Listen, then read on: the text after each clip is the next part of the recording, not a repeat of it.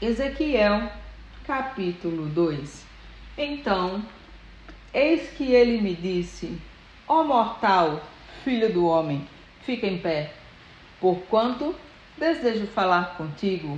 E, no mesmo instante em que aquela voz falava comigo, o Espírito de Deus entrou em mim e me fez com que eu pudesse ficar em pé. Então, prestei atenção às palavras daquele que comigo falava e ele me ordenou: Homem mortal, eis que eu te envio aos israelitas, as nações rebeldes que se amotinaram contra a minha pessoa, porquanto eles e seus antepassados têm transgredido a minha vontade até o dia de hoje. Atentai que povo a quem o estou enviando é rebelde, obstinado, teimoso.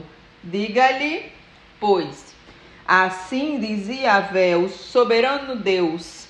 Sendo assim, quer aquela nação amotinada ouça, quer não lhe dê atenção, ficará sabendo que um profeta esteve entre a sua gente. E tu, ó filho do homem, não temas essas pessoas, nem se assuste com suas palavras. Não te intimides, ainda que saças e espinheiros te cerquem e habites entre escorpiões. Não temas as suas respostas nem questionamentos, tampouco te apavores ao ficar diante desse povo revoltoso. Portanto, eis que tu lhe pregarás a minha palavra, tudo que eu estou a te dizer, quer te ouçam, quer não te deem atenção, porquanto são meu, são mesmo indomáveis. Contudo, tu, ó filho do homem, ouve o que eu te falo não sejas como esse povo insubmisso. Abre a tua boca e come o que eu te ofereço como alimento.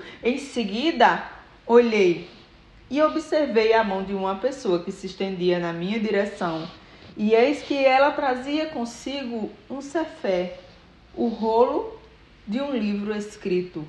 Então ele desenrolou o livro diante de mim e em ambos os lados do rolo estavam registradas palavras de lamento, pranto e muito, muitos ai.